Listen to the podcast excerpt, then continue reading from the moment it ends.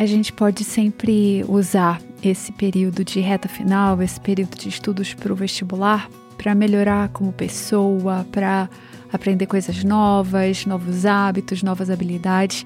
E uma delas é escrever. Então é você abrir o seu coração na página, sabe? Escrever pelo que você está passando, suas emoções, seus pensamentos e lidar com isso. E é quase uma forma de terapia, se não é uma forma de terapia, e é algo que ajuda muito. E assim, agora, estudando para o vestibular ou mais para frente na faculdade, o que você for fazer, sempre é sempre bom a gente lidar com esses pensamentos, com essas emoções de uma forma fácil e sabe, às vezes tirar da cabeça o que você está pensando. E agora nós vamos começar uma novidade aqui no podcast do Resumove e alguns convidados maravilhosos vão fazer o podcast sozinhos. E hoje a gente começa com a Ana, a Ana Fontes, que foi aprovada em medicina na UFMG, tem um Instagram de estudo chamado PR de Cardio. E hoje ela conta como ela usou esse processo de escrita para lidar com desafios na reta final. E assim, de verdade, a gente faz aqui as coisas com essa intenção de ser útil, sabe? De ajudar. E quando eu falo que de verdade escrever é muito bom, é porque é muito bom. Então pode acreditar em mim, pode acreditar no que a gente vai trazer hoje para você aqui. E eu espero que você comece a escrever, já ache um caderninho e vamos ao episódio. Oi, tudo bem com você que está me escutando? Meu nome é Ana Fontes e eu acredito que com esforço e dedicação podemos criar nossa própria realidade. Tudo é possível. Eu sou estudante de medicina da Faculdade dos Meus Sonhos, a UFMG. Eu fui uma sniper e hoje sou colaboradora do Sniper de Questões e fui convidada hoje pela Suzane para falar um pouco da importância de lidar com as emoções e assim como isso transformou a minha relação com as provas do vestibular, sobretudo na reta final, que é o que vocês que estão me escutando estão passando agora. É, eu mudei a minha vida há um ano e tô vivendo o que eu sempre sonhei, sabe? Eu mudei os meus hábitos, a minha rotina, a minha percepção sobre a vida e, como resultado, eu passei em medicina no FMG, que era o meu sonho de princesa. Bom, agora eu tô construindo uma vida totalmente nova e focada no equilíbrio entre os estudos, o treino, o trabalho, desenvolvimento pessoal e a minha família. É, tudo isso se juntando ao fato de que eu me mudei para um estado que nunca tinha ido antes e assim eu tô aprendendo a lidar com a vida completamente diferente, tudo novinho, me reconstruindo passo por passo. Eu falei tudo isso para que vocês entendam um pouco que o meu propósito de vida ressoa muito com a filosofia do estoicismo, mas eu vou explicar isso mais tarde. Por hora, eu queria muito que você, que acabou de escutar, tire da cabeça que minha vida era perfeita, que eu tinha tudo sob controle, porque não, eu não tinha. E, inclusive, por conta desse meu desequilíbrio emocional, diagnosticado como transtorno de ansiedade, eu passei quatro anos estudando estagnada com a mesma nota. 760 foi uma nota que me marcou assim, de uma forma muito dolorosa mesmo, mas nada que me fizesse parar.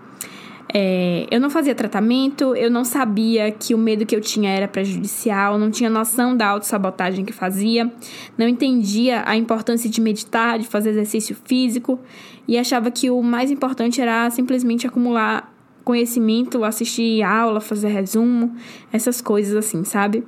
E se você que está escutando agora se identificou, pelo amor de Deus, tenha calma, que eu te entendo perfeitamente e eu consegui me transformar da pessoa que tinha crise de alergia por estar sob pressão, por entrar em um cursinho, de desmaiar por ansiedade, de ter uma autocobrança tóxica para a pessoa que cuida do psicológico e preza pelo equilíbrio acima de qualquer coisa. E eu fiz isso apenas um ano, sozinha, me entendendo a partir da escrita de um diário. E é sobre isso que a gente vai falar hoje. Todos os dias ao acordar, eu escrevo no meu diário e mostro lá no Instagram. Se você não conhece, o arroba é arroba pagecardio underline. É, eu faço isso como forma de dar bom dia para aqueles que me seguem e sabem que esse é um hábito assim muito forte na minha vida e para incentivar também esse hábito que foi um divisor de águas, sabe, para mim. É, então, se você não segue, segue lá para você acompanhar essa minha jornada. É, muitos de vocês vão perguntar, mas o que eu vou escrever? Qual a importância que isso tem na minha vida? Quando eu comecei? E várias outras perguntinhas assim que eu sempre recebo no direct. Pois bem, eu vou te falar a minha experiência com journaling, que é como a gente chama essa escrita de diário, né? E depois você tenta adaptar isso para sua vida mesma. Bom, eu escrevia em diários há muito tempo. Inclusive, pedia para que todos os meus amigos, em Amigo Secreto, Natal, essas festinhas assim, me dessem caderninhos com cadeado. Eu não sei se vocês já viram. É aquele que tem um cadeadinho pequeno e tem cheirinho nas páginas. Eu era apaixonada por aqueles diáriozinhos.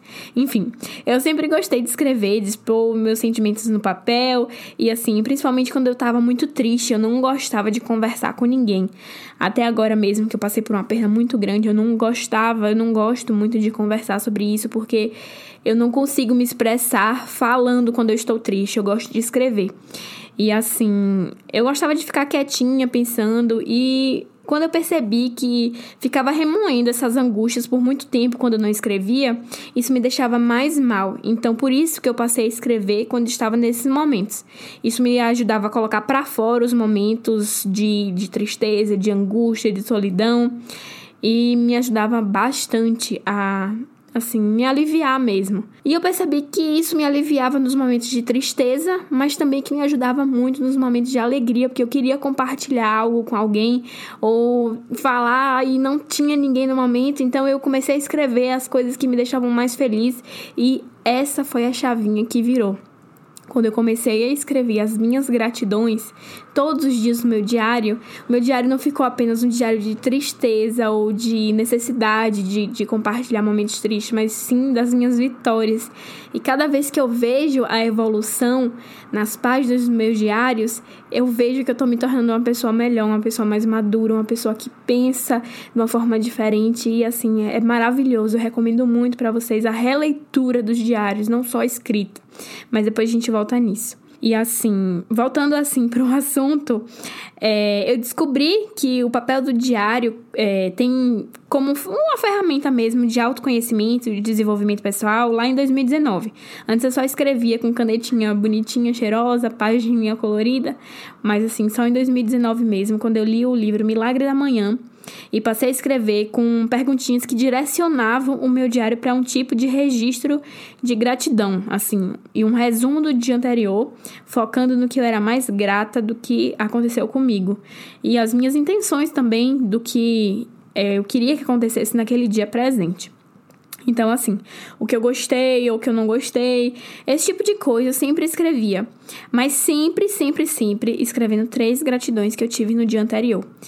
É, tem até o livro O Jeito Harvard de Ser Feliz, que ele fala sobre esses efeitos neurológicos da gratidão na vida da gente. É a neuroplasticidade mesmo. Eu recomendo esses dois livros por hora para vocês: O Jeito Harvard de Ser Feliz e O Milagre da Manhã. É, depois disso, eu fui pesquisar sobre a importância do journaling e descobri que outras pessoas incríveis falavam sobre isso. Eu não sei se vocês conhecem, mas eu também recomendo. Eu vou ser um podcast de recomendações aqui. Escutem o um podcast de Tim Ferriss. É, ele fala muito sobre essa parte de desenvolvimento pessoal, já criou livros sobre isso. E ele entrevista é, algumas pessoas assim que ele acha que são muito, muito importantes para essa área do desenvolvimento pessoal. Uma dessas entrevistas no podcast foi Elizabeth Gilbert, é, que é aquela que escreveu Comer, Rezar e Amar. Não sei se vocês conhecem.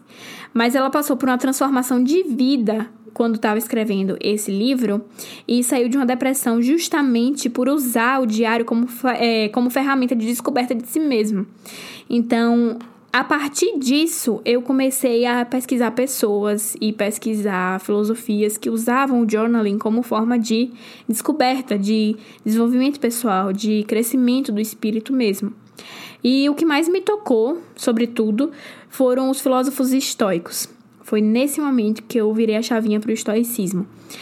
Todos os estoicos escreviam suas meditações sobre a vida e como eles recebiam e respondiam aos acontecimentos dela.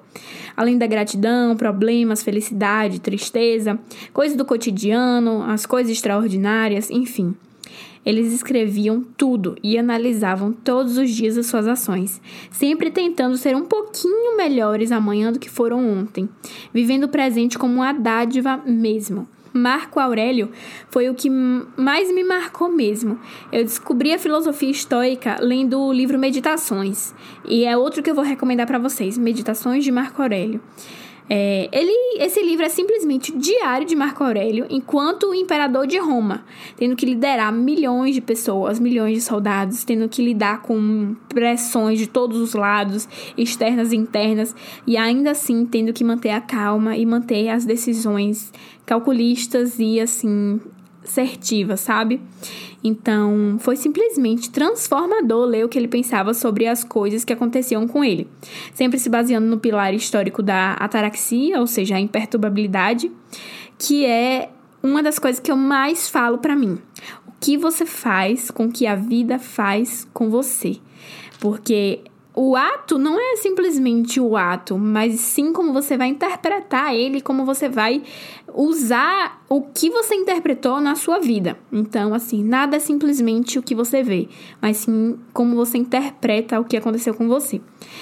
Enfim, depois a gente pode fazer até um podcast sobre estoicismo, porque é uma das filosofias assim que eu tento basear minha vida e que eu amo. Mas hoje é sobre diário. E é exatamente isso. É, nada é de um jeito simplesmente pré-determinado, nada é simplesmente bom ou ruim, mas a gente que coloca essas etiquetas de acordo com o julgamento que damos. Eu aprendi isso e muitas outras coisas que me transformaram como pessoa em 2020 e digo que esse foi o ano que eu mais cresci até hoje. E eu tenho vontade de continuar, claro, eu pretendo crescer e aprender cada vez mais. Então, inspirada, como vocês podem perceber, eu passei a escrever tudo no meu diário todas as páginas são de meditações matinais sobre o que acontecia na minha vida, sobre o que eu queria que acontecesse, sobre as minhas angústias, as minhas alegrias, enfim, tudo, tudo, tudo. Eu passei a escrever não só nesse horário da manhã, mas na reta final, quando eu estava perto do, dos vestibulares, eu escrevia sempre que precisava. Eu escrevia as minhas gratidões, as minhas orações, que eu chamo com conversa com Deus, sabe? As minhas emoções, se eu estava triste, feliz, angustiada ou qualquer outra coisa, eu fazia isso a todo momento, sobretudo quando eu tinha gatilhos de ansiedade. Então, eu descobri, inclusive, muitos desses gatilhos assim, ao escrever na hora, na hora mesmo, quando eu comecei a sentir os sintomas da ansiedade, que são aquela mão suando, aquele coração palpitando, aquilo que você não consegue identificar como nada, mas que você começa a sentir uma falta de ar. Todos esses são sintomas de ansiedade e eu passei a escrever o que eu estava pensando na hora que eu estava sentindo esses efeitos fisiológicos.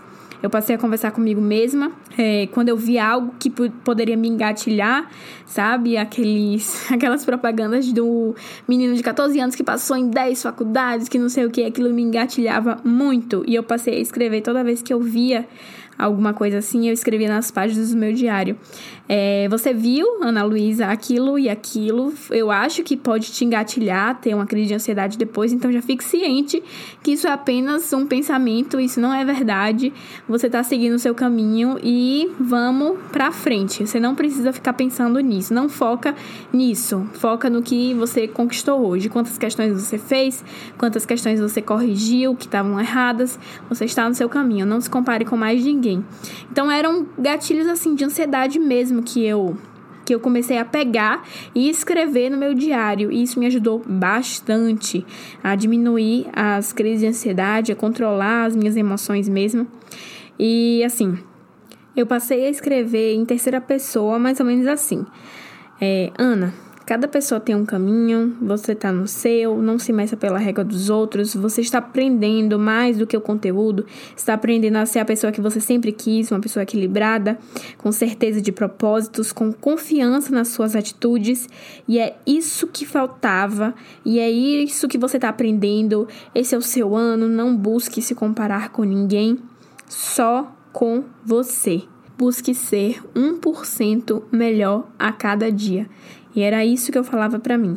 Eu passei a escrever tudo na minha reta final. Tudo que se passava pela minha cabeça, todas as minhas felicidades, todas as minhas frustrações. E eu lia aquelas páginas e via o quanto eu tinha amadurecido em dois, três meses. Eu fui me orgulhando disso, vendo essa evolução e o que me motivava a continuar mesmo, porque eu estava me tornando uma pessoa mais equilibrada. Eu imaginava uma Ana entrando na faculdade, uma Ana que conseguia lidar com tudo, e eu vi que eu estava me tornando aquela pessoa como de fato eu estou me tornando hoje essa pessoa e tenho aspirações muito maiores para essa pessoa. Então, assim, são as fases da Ana que eu estou construindo e eu fico muito orgulhosa de ver cada uma delas se concretizando do jeitinho que eu planejei. E eu escrevi, inclusive, no dia da prova do Enem, exatamente essa frase. Não importa o resultado dessa prova, eu darei o meu melhor nela, como dei durante o ano. Eu estou orgulhosa de onde eu cheguei e sei que faço parte da obra de Deus. Quando for a minha hora, eu entrarei. E eu tô lendo essa frase aqui para vocês porque foi exatamente o que eu escrevi. Eu pedi para fiscal antes da prova começar, porque nesse ano como teve a Aquele negócio do Covid, de você entrar uma hora antes para poder dar tempo todo mundo passar álcool em gel, essas coisas todas, sabe? E aí eu pedi a fiscal para poder pegar papel e caneta que eu tinha levado na minha bolsa, eu sempre levava papel e caneta na minha bolsa, e ela disse: "Não, tudo bem, deixa eu só dar uma olhada antes". Ela deu uma olhada e eu comecei a escrever escrever, escrever, escrever muita coisa sobre o que eu tinha passado no ano, reafirmando as minhas vitórias mesmo, sabe? Eu comecei a me lembrar das primeiras provas antigas que eu tinha feito da FUVEST, o resultado que eu tinha tido, e das últimas provas antigas da FUVEST, o resultado que eu tinha tido, a minha evolução, a minha capacidade de sentar por cinco horas e meia em uma cadeira que antes eu não conseguia ficar esse tempo inteiro, depois eu comecei a ficar e não ficar cansada, da minha capacidade de conversar comigo mesma durante a prova para poder não perder questões por falta de atenção, como de fato não perdi. E assim, as questões que eu errei no Enem foram porque eu realmente errei. Eu não sabia a questão ou eu não consegui terminar a conta, algo assim, sabe? Então, eu comecei a contar para mim mesma as minhas vitórias no dia da prova do Enem. Eu fiz isso tanto no primeiro dia quanto no segundo dia. Eu tenho certeza que essa reafirmação das minhas vitórias foi essencial para mudar o meu mindset durante a prova, para liberar hormônios de felicidade, hormônios que fazem a gente pensar com mais clareza, sabe? E assim, eu consegui fazer minha prova depois de escrever tudo isso sobre mim mesma em terceira pessoa, porque como José Saramago fala, a gente tem que sair da ilha para poder enxergar a ilha. E foi isso. Eu fiz isso durante a prova e eu tenho certeza que foi um diferencial muito grande para mim. Bom, continuando o podcast, não vou devagar aqui até vocês cansarem de escutar. Enfim, é... e eu entrei e foi perfeito, como deveria ser.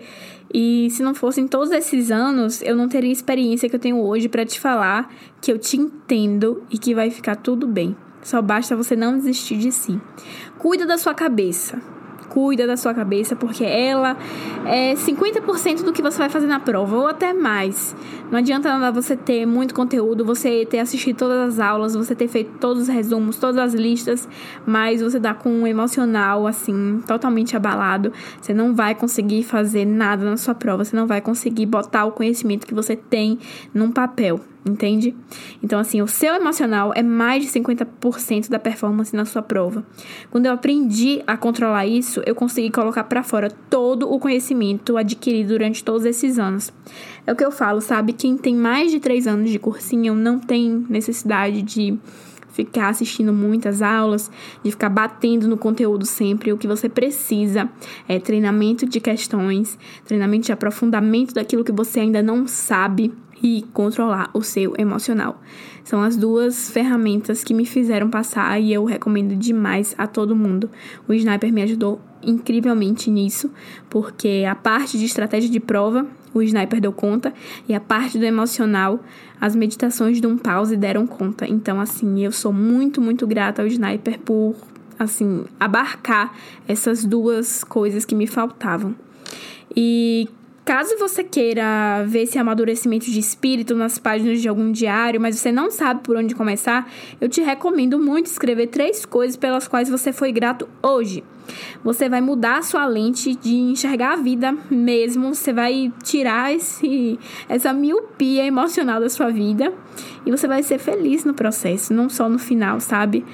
É, se pergunta hoje, passar na faculdade dos seus sonhos, passar no curso dos seus sonhos, vai ser o final ou vai ser o começo? Porque para mim era o começo de uma nova jornada e eu precisava me preparar para ela.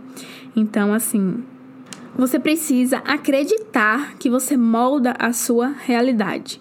Então, a partir disso daí, você consegue construir tudo o que você quiser.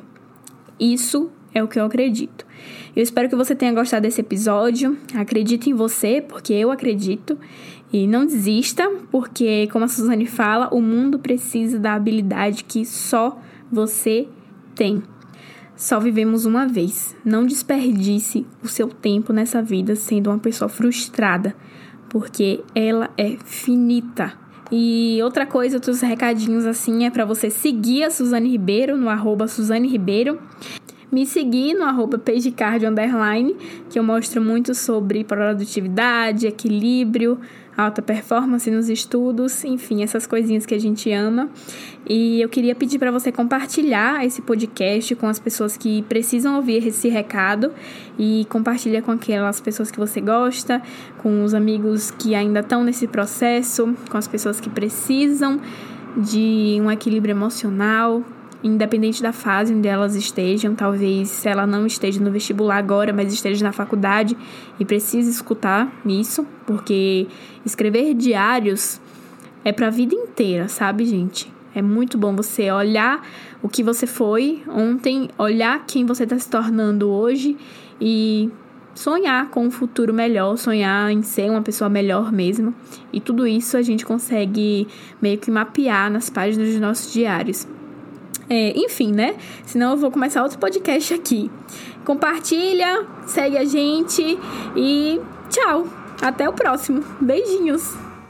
Então, nesse foi o episódio com a Ana. Eu espero que você tenha gostado tanto quanto eu e que realmente comece a escrever seu eu do futuro vai ficar feliz com isso. E se você quiser se aprofundar um pouco mais e quem sabe fazer uma visualização de você na faculdade, uma meditação misturada com histórias, dê uma olhada no Um Pause. Você pode fazer alguns áudios gratuitos, experimentar, ver se você gosta, e aí se você gostar, você entra no programa ou não, e a gente continua amigos. Então compartilhe com quem você acha que pode gostar desse episódio. Bons estudos para você.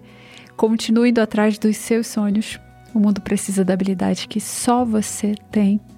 E a gente se vê aqui no próximo episódio. Tchau!